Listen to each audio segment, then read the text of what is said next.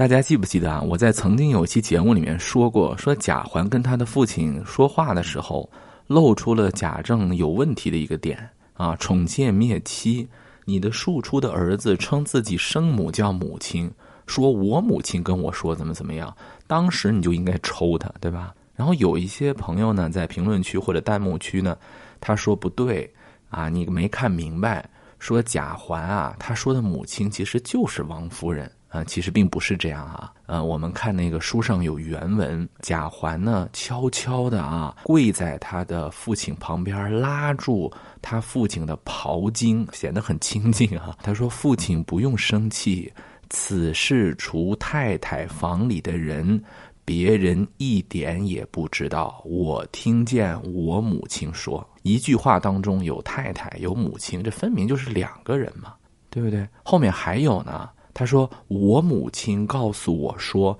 宝玉哥哥日前在太太屋里，那怎么能是一个人呢？他又没说，我母亲告诉我说，宝玉哥哥在母亲屋里，对吧？拉着太太的丫头金钏怎么怎么样？哇，这是一个大罪啊！奸淫母婢，你还去外面勾引幽灵，这是个大问题啊！所以贾政很生气。当然，我们知道这一回的回目就叫做‘手足眈眈，小动唇舌’。”不孝种中，大成斥踏啊！这是一个小人的陷害啊！这个贾环已经不是第一次了，上次他就想用滚烫的蜡油烫瞎他自己哥哥的眼睛，不是说开玩笑烫一下，那是真的要下死手的啊！所以不要觉得好像生活在那个大家庭里头，王公侯府家里面就怎么怎么样，很危险的，对吧？这一回啊，我特别佩服曹雪芹对于贾政啊、贾环这对父子的描写，那简直是太贴切了。你看啊，贾环在描述他看到金钏的尸体的时候，他怎么说？他说：“我看见人的头这么大，身体这么粗，泡的实在可怕。”语言十分贫乏，而且能感觉到他那个画面感，他在比划是吧？头这么大，身体这么这么粗啊！贾政呢，也是他的那个语言，其实也非常带有画面感。而且他利用这个声韵学啊，你比如说他非常生气，怎么写生气啊？他说喘吁吁、直挺挺坐在椅子上，满面泪痕，一叠声，拿宝玉，拿大棍，拿锁子捆上。大家能感觉到吗？当你这个语言啊说出那个开口音的时候，就是啊这个元音的时候啊，它那个力度就非常的大。中国文字的这个伟大的地方啊，它不光是它的意思。它在它的这个声韵上也能体现出这种情感，即便你没有读出来，但是你看到这个字的时候，你脑中已经出现了他那个声音，三个大的开口音：拿宝玉，拿大棍，拿锁子，一下这个雷厉风行就出来了。后面我们就知道啦，就开始打啦，是吧？这个打的过程我们不说啊，我们说打完之后，打完之后呢，贾母是发完火才看到宝玉的样子的。就是贾母在训斥贾政的时候，他是没有看到宝玉打成什么样子的。这个地方写的非常的精妙。就是一个奶奶，如果看到她孙子被打的那么狠，她可能就光顾着哭了，情绪就会控制不住自己。但是这个时候呢，是贾母还没有看到宝玉打成什么样子呢。她虽然很生气，但她的思路很清晰，就是她每一句话都是在讽刺贾政：你是冲着我们来的，你就想跟你的小老婆在一块儿过。王夫人她不敢那么明说，因为毕竟夫权天大啊，在古代社会。但是他其实也点到了，他说：“你这叫感觉我呀，你把他打死了，贾环当继承人呗。”当然不能这么明说啊。贾母就很直接了，贾母说：“你是一个不孝的子孙呐，你是厌烦我们了呀。”我小时候呢，听说过一种说法，说贾母可能不是贾政的亲生母亲。嗯，这个解释呢，还是那句话啊，我知道，但不喜欢啊。为什么不喜欢呢？这么解释非常合理，太合理了啊！合理到已经有一种穿着感了。考据派曾经考证过啊，说在曹雪芹家的这个族谱当中啊，有这样的一个形式啊。当然呢，也有人考据说曹雪芹家的兄弟不和也是古来就有的。据说他们曹家这个兄弟之间的这个嫌隙啊，已经惊动了。圣上啊，就连康熙皇帝都知道这个事情，当时还下过圣旨，如何如何。文学作品跟作者之间确实有很深的关系，但是我还是愿意啊，就我很主观的啊啊，我愿意把它解释为就是贾母啊，其实心心念念的还是贾敏。人在情急之处、伤心之处啊，他会说出他真心底层的话来。当他看到他的外孙女儿林黛玉的时候，他伤心之极，就说出了那句真心话，就是我所有的儿女当中，我唯独疼贾敏，要贾敏也是最孝顺的啊。这个时候他又说出了一句真心话，就是我养了这么多儿子，贾赦啊、贾政啊，我都不满意。你们长大了以后，要么是宠妾灭妻，装的像个人似的啊，要么就直接就放浪形骸，跟一堆小老婆在那儿喝酒。反正我是不喜欢。但是当贾母一看到他这个孙子被打成这个样子的时候，他就想不了这么多了，他就只是抱着哭个不停。想想如果说他要是刚看到贾宝玉，他就哭，可能就没有那个训斥贾政的过程了。就是自己的妈妈也哭，奶奶也哭，自己还在那儿躺着呢啊，没人管他，还有人要扶他。好在他嫂子还在啊，嫂子还是清醒的，找了一个长凳啊，把他抬出去了。这个时候我主要想讲讲袭人啊。袭人呢，他是一心放在宝玉身上啊，尤其是他跟宝玉玩耍了之后吧，他更觉得自己是宝玉身边人了，所以他觉得很委屈。打了宝玉呢，就跟打了自己一样。而且他这个忠心，已经不是说我对主的忠心了，他已经觉得这是我自己的事业。贾宝玉是我自己一生的事业，所以他也特别害怕，万一要是把贾宝玉打残了呀，怎么回事？怎么办？所以袭人第一件事是干啥呀？他要找这个谁陷害了我们。他马上就拉了明烟就赶紧问说：“怎么打起来了？啊，好端端的，你也不来透个信儿。”明烟说什么：“我也不知道啊，我也不在跟前啊。听说好像是因为奇官和金钏姐姐的事儿。”袭人说：“那老爷怎么知道的呀？”明烟说：“那奇官的事儿啊，多半大概啊，可能是薛大爷给挑唆的啊，他也不敢保证。金钏的事儿是肯定的，是三爷说的。”袭人一听，对，没问题啊，也就信了八九分。从这儿开始啊，就要上演一出大戏了啊！宝玉在这里其实说到底，他也是个工具人，围绕着宝玉被打，要上演一个袭人、晴雯、宝钗、黛玉四个人的一场大戏。我们来看这一集啊，这一集特别有意思啊！第三十四回，情中情，因情感妹妹，错里错，以错劝哥哥。袭人看着宝玉这伤啊，他也是着急，就也说出了很多的真心话。他说：“你看怎么下这么狠的手啊？你但凡听我一句话，也不得到这个地步。幸而没动筋骨，倘若打出个残疾来，可叫人怎么样呢？叫谁怎么样？就是叫他怎么样？要是把你打残废了，你这个功名利禄也没有了，我怎么依靠你呢？确实情急之处说出真心话。正说着呢，哎，宝姑娘来了。咱们看啊，看宝姑娘怎么说啊？宝姑娘首先是带药来的。”这个宝姑娘家里面东西就是全，哎，这棒疮药就来了。宝钗说的话呀，就跟袭人是一样一样的。袭人说：“你但凡听我一句话。”宝钗说：“你早听人一句话，也不至今日。别说老太太太太心疼，就是我们看着心里也疼。”哎，宝钗呢是一向比较守礼的，但是看到他表弟被打成这个样子呀，确实也说出了一些逾矩的话啊，所以马上就止住了。啊，不觉得就红了脸，低下头来。宝玉怎么想的，我就不说了啊，我懒得说他。然后我们说这个宝钗问袭人吧，宝钗就问袭人说：“好好的，怎么就打起来了？就是问这个原因啊，怎么就动气了？”哎，袭人因为这个时候他心里有怨气，而且呢，他十分向着宝玉，他就不想那么多了。这个时候就一股脑的把明烟的话就说出来了，就是薛大哥挑唆贾环告状。袭人此时基本上没有说是宝玉做的不好，他不说宝玉是在外面干嘛啦，金钏啊，或者说奇官，他不说，他说的就是明烟说的话。明烟说的话的重点指的像谁？就是谁告了密，对吧？我不知道宝钗问袭人他的意思是什么，宝钗是不是在问袭人说宝玉犯了什么错事挨打？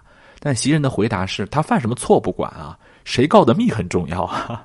我估计这个时候，宝钗呢也是一脸问号啊。他说：“你们这怡红院的人是真护短啊！” 但是呢，宝玉这个时候还是厚道的，他就怕宝姐姐尴尬，毕竟人家是客人。书上叫陈心，这个其实是宝玉好的一方面啊，就是他还挺照顾别人情绪的。不要这么讲，薛大哥哥从来不是这样的人，你们可不要混猜。宝钗一听呢，心里也很感激。你说，你看我这表弟都被打成这个样子了啊，自己都疼成这个样子了。他这么说是因为跟薛大哥哥关系好吗？不是，他是怕我脸上尴尬，他是怕我在这儿做辣，对吧？所以才拦了自己丫头的话。这里面呢，就有一个宝钗的心理描写，他觉得呀，估计就是他这个哥哥说的，因为他比较了解。他说上回因为秦钟，他哥哥就闹得死去活来，天翻地覆。这个地方书上没有写，估计是被曹雪芹删了啊。有些红学家研究说，在古本《红楼梦》当中，应该有一个闹学堂的 Plus 版，就是闹学堂没有那么简单就结束，薛蟠也去闹了。因为我们知道，在闹学堂那个过程当中，薛蟠其实是缺位的，对吧？他说，其实薛蟠因为秦钟的事也闹了一回。那他因为秦钟闹，他可能就会因为奇官闹。所以说呢，宝钗可能自知真的是自己哥哥说的。但是这个地方重要了啊，前方高能啊！宝钗这个时候就展现出了自己外交家般的风采。西方有一个外交家啊，叫梅特涅，共产党宣言里面有这个人啊，梅特涅跟基佐都联合起来了。经常有一句话叫做“弱国无外交”，其实话说的不对，强国才不需要外交呢。啊，大国心态，外交只是个辅助手段，干就完了。正经这个弱国啊，他才需要在外交上闪转腾挪，为自己争取有利的形势。我们之前在很多期节目当中分析过，就是金玉良缘和木石前盟啊，其实看起来好像木石前盟很弱。其实金玉良缘才很难，而且宝钗这个时候在贾府的所谓的处境，并没有我们看到的、想象的那么有利。所以，其实我认为宝钗在很多时候呢，她其实是处于一个弱势。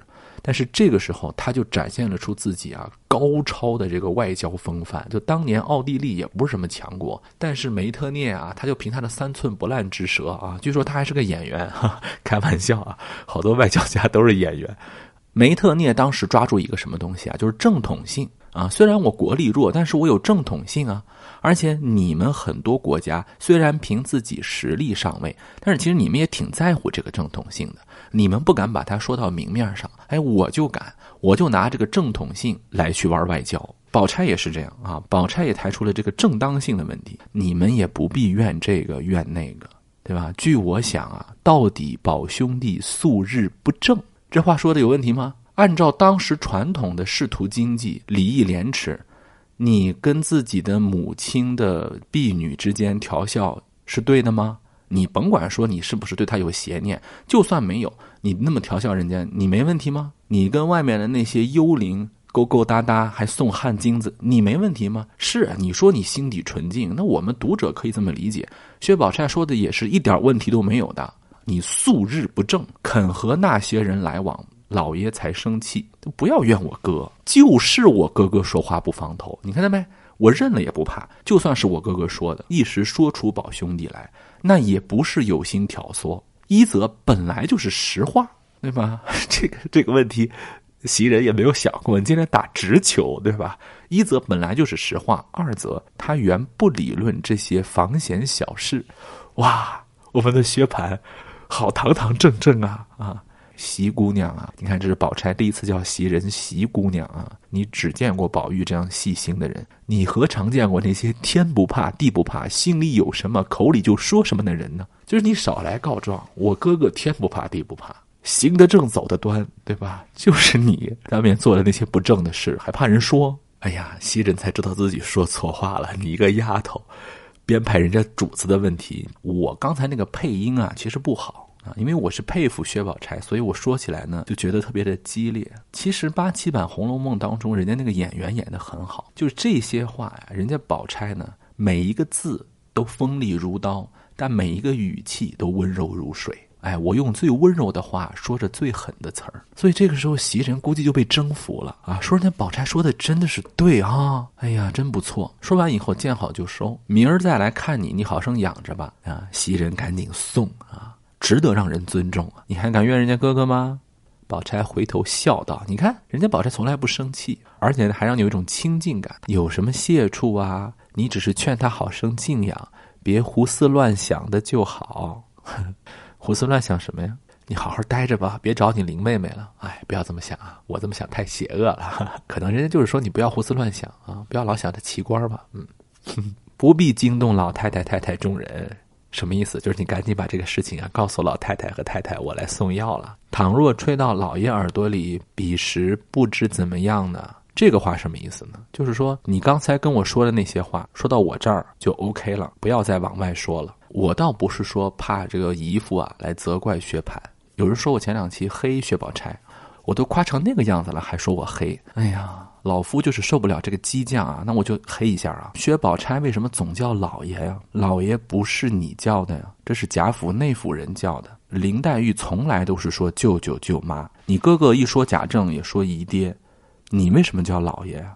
是不是你从心底总觉得你是贾府内府的人呢？当然，这是我故意黑薛宝钗的啊，不一定是真的啊。大家呢不要理我啊。我接着往下说啊。袭人这个时候呢，就接受了宝钗的这个真传。袭人还是很聪明的姑娘，她心中十分感激宝钗。如果不是宝钗那么教她，很有可能她会跟王夫人说，或跟别人说薛蟠怎么怎么样，贾环三爷怎么怎么样。相信我们几期节目做下来，已经没有人敢小看赵姨娘了啊！赵姨娘应该类似于《知否》当中的那个林小娘的存在，老爷对她还是很上心的。她应该长得很美。宠妾灭妻，很多红学家认为啊，赵姨娘可能是王夫人的陪嫁丫头。也有很多红学家认为啊，有问题，因为赵姨娘太年轻了。大家算一算嘛，贾环的那个年纪跟贾探春那个年纪，赵姨娘顶多就三十多岁，但是王夫人可是很大了。你别看贾宝玉年纪小，贾珠年纪可是很大的。王夫人跟赵姨娘之间，差着接近二十岁的年龄差。如果王夫人刚刚嫁到贾家来的时候，王夫人也是二十出头，或者说不到二十岁，那么赵姨娘她应该是个婴儿吗？我陪嫁丫头陪嫁一个婴儿干嘛呀？这是有些红学家提出的疑问啊。当然呢，也有人是拿探春管家那一集来说事儿。赵姨娘的兄弟死了，查了一下，他是家生子儿，是太太的仆人。如果说赵姨娘的家里面，他不是王家的那个家生子儿，他是贾家的家生子儿啊，也是能说得通的。就好比啊，这个仆人他原来呢是在贾府的，后来王夫人嫁过来以后，王夫人成了这个家的当家主母了啊，成了这个家的女主人了。呃，她也应该叫做是王夫人的下人，她不会算成是贾政的下人啊，因为这是按照女主人的那个头衔去算的，所以也说得过去。所以这个地方大家可以去自己选择啊，我只是把这两个红学界的争议说出来啊。赵姨娘和贾政早就搞在一起了，就她跟贾政奉女成婚啊。其实赵姨娘跟王夫人的关系一直不是很好，王夫人非常厌恶这个贾家的这个丫头啊赵姨娘。但是薛宝钗呢，她心里面是明白的，就是我呀不像林黛玉那么厉害啊，贾母直接给撑腰。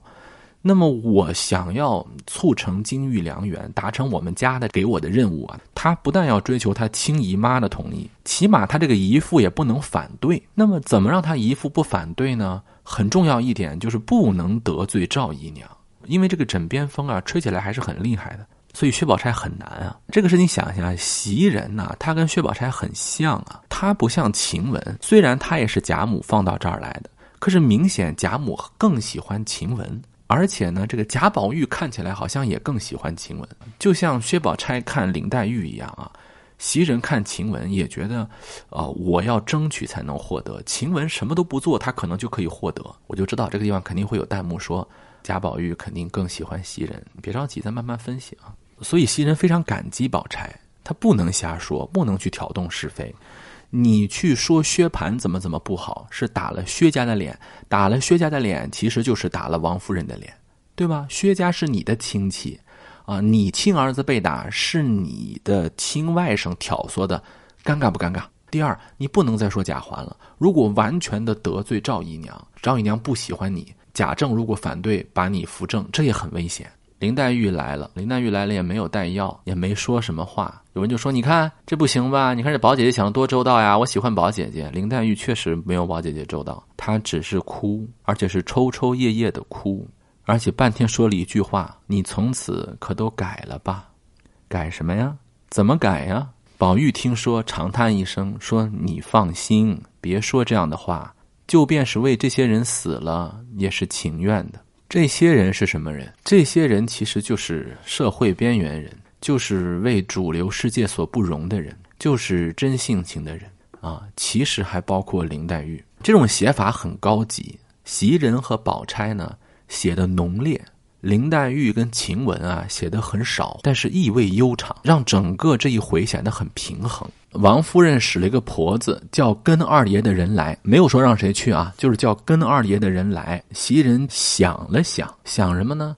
曹雪芹没有废笔啊，想了想，就是他在盘算了，这是个机会，这是一个我跟太太单独相处的机会。他回身告诉晴雯、麝月他们说：“太太叫人，你们好生在房里，我去了就来。”其实你可以随便打发一个人来，然后你去好好的侍奉宝玉。他不是，这是一个机会。嗯，他来了，来了以后呢，王夫人也一吃惊啊，说我叫一个人来啊，就是想问一问，没有想到袭人自己亲自来了啊，因为你这个主要工作不是应该是侍奉宝玉吗？袭人呢反应非常快，还要先跟王夫人说，我来了，其实也不打紧，二爷才睡安稳了，那四五个丫头如今也好了。什么叫如今也好了？就是原来不好，如今为什么好？我调教的呀。如今好了，会服侍二爷了，太太请放心啊，他们都不会服侍，就是你会服侍。哈。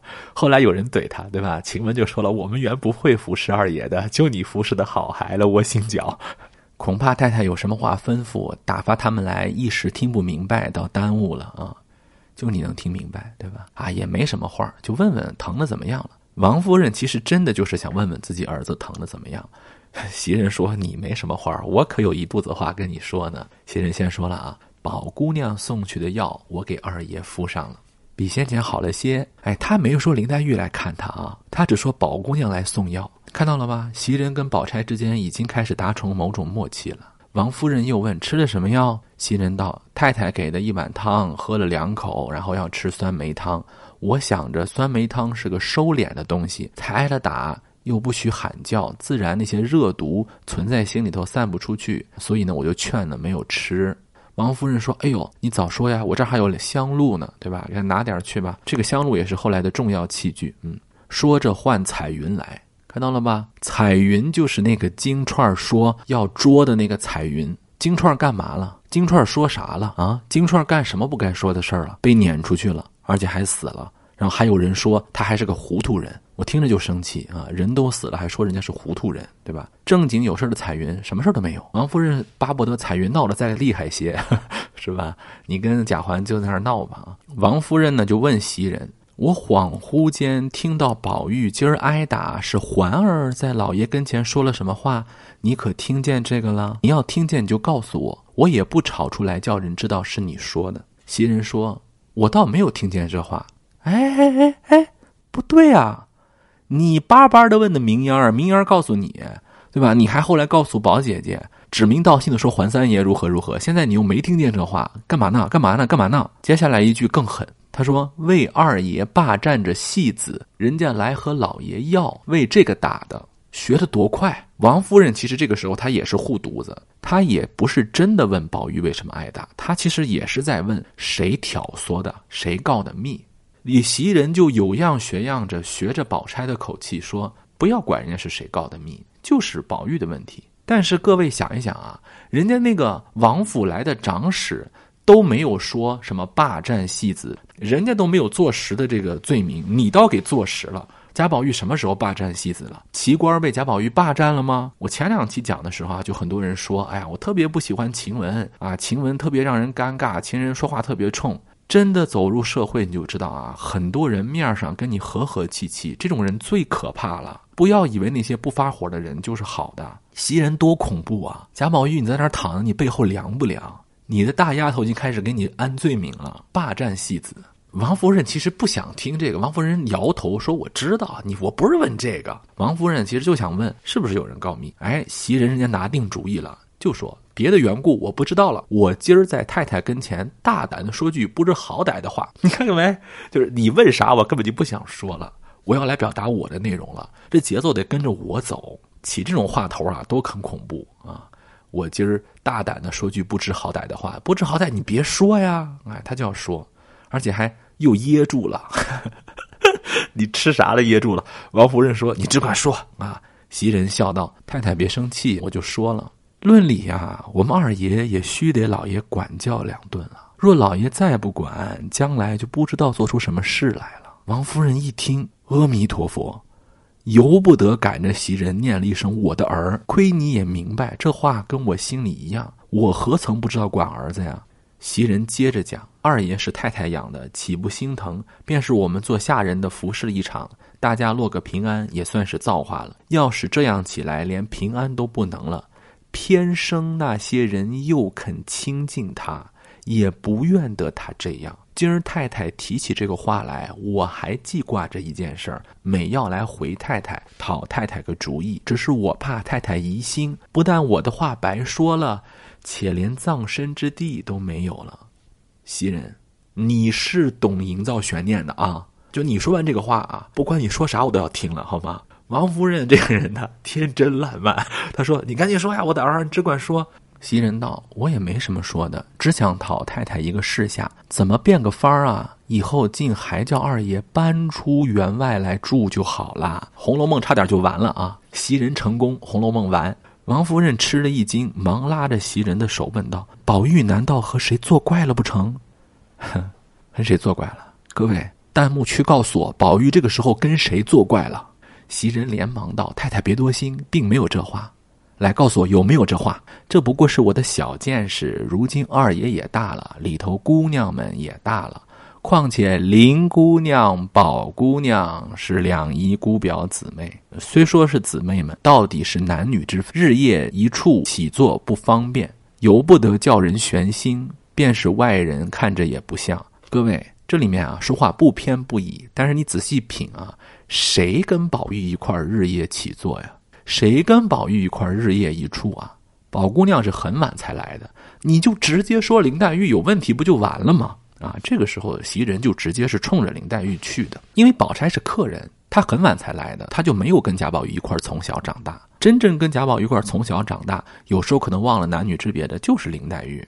二爷素日性格，太太是知道的，他又偏好在我们队里闹，倘若不防前后错个一点半点不论真假。人多口杂，倘若叫人说出个不好来，我们不用说粉身碎骨，但后来二爷一生的名声品行，岂不就完了？太太事情多，一时固然不到，我们想不到则可。既想到了，若不回明太太，罪越重了。近来我为这事是日夜悬心，又不好与人说，唯有灯知道罢了。哎呦，我的天，我都感动了。说实话啊，袭人在这里说这番话的时候啊，好就好在一个时机。这个时候，王夫人心思最不宁，她不会想那么周全，可能不会怀疑到他。第二，刚刚出了那个金串的事件，金串事件虽然看起来好像金串和这个宝玉没有什么太直接的关系，但是有贾环和彩云呢。既然贾环跟彩云可以那样，那贾宝玉是不是可以跟别的丫鬟那样呢？而且你想，这里面说谁呢？肯定不是我呀。那贾宝玉里面那么多丫鬟，那还能有谁呢？就是晴雯，你怎么死的？你是一步一步被编排死的。就是袭人这么经营，这么去算计，这么去争，但是，唉，人家那些主子呀，就拿你呀也当个工具，说给你升职就给你升职，不给你升职又怎样？其实这个时候啊，我倒挺同情袭人，不辜负你，我赏点东西也可以说不辜负你啊，把你外面配个好人也可以说不辜负你啊，到时候就不给你挑明了，你又怎么办？在那样的社会环境下，他能怎么样呢？而且关键这个时候，袭人已经跟你贾宝玉那那那什么了呀？如果袭人再不争，那怎么办呢？但是其实看似胜利，也只不过得了一句“我自然不辜负你的伪承诺”而已。贾宝玉这个时候他想谁呢？他想林妹妹呢呀，他就老想去看看林妹妹。注意啊，因心下记挂着黛玉，满心要打发人去，只是怕袭人。怕袭人怎么样？怕什么？就是大家不要觉得贾宝玉傻，在他心里面啊，袭人呐、宝钗啊，就这一类人啊，他们跟我心里是不相通的。换句话说，他跟袭人在这儿啊，并不是很亲近。很多人认为贾宝玉跟他云雨情了，他就跟袭人最亲，不是。在他真心想看林妹妹的时候，他只怕袭人，便设一法，先使袭人往宝钗那里去借书了。写的太妙了啊！让袭人去宝钗那里借书。贾宝玉这个时候是要看书吗？袭人、宝钗借书，这三连击。曹雪芹，你是懂讽刺的啊！袭人去了以后，看见没？宝玉就马上找晴雯来了。这个时候，宝玉跟谁最亲啊？他内心最幽微的欲望是跟谁说呀？他让谁去干呀？他不怕谁去告密呀？是吧？他让晴雯去说：“你到林姑娘那里看看，她做什么？她要问我就只说我好了。但是你可能忘记了一件事情，得有借口啊。”宝玉说：“哎呀，也没有什么借口。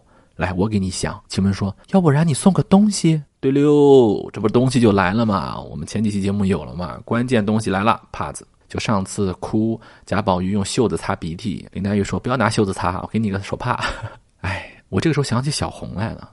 你说小红多不容易啊，想跟贾云私传一个手帕，那个难啊，还被晴雯骂是吧？当然，晴雯骂他也不是因为他传手帕，而且晴雯啊，你现在干的就是一个私相授受的事情，知道吗？所以你看那个时候主子谈个恋爱，跟丫鬟谈个恋爱，真的是天差地别啊！这种事情太私密了，让晴雯干，贾宝玉才安心。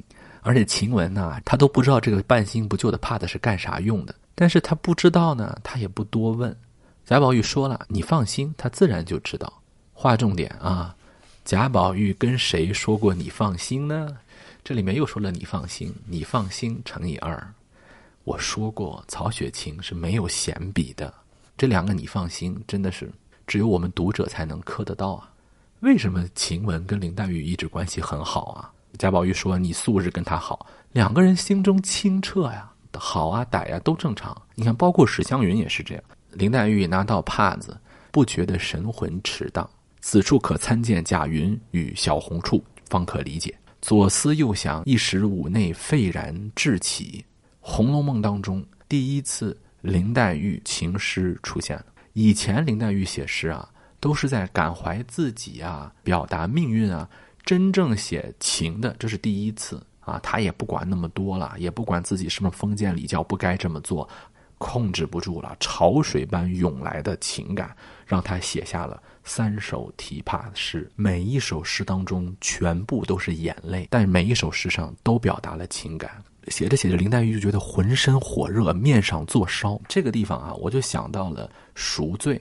我之前有一期节目专门做电影品评，那个赎罪里头写的是男子他在给女子写情诗的时候，情不能自禁，写了很多炙热的话。那这个话呢，只能自己看，不方便给对方看，因为太直白了。在十八世纪的清朝啊，不用写的那么直白，就写成林黛玉这个样子，已经足够让一位闺中少女浑身燥热了。由于后面的回目丢失了啊，不知道贾宝玉看到了没有。好，这一期我们就聊到这里，下一期我们再见。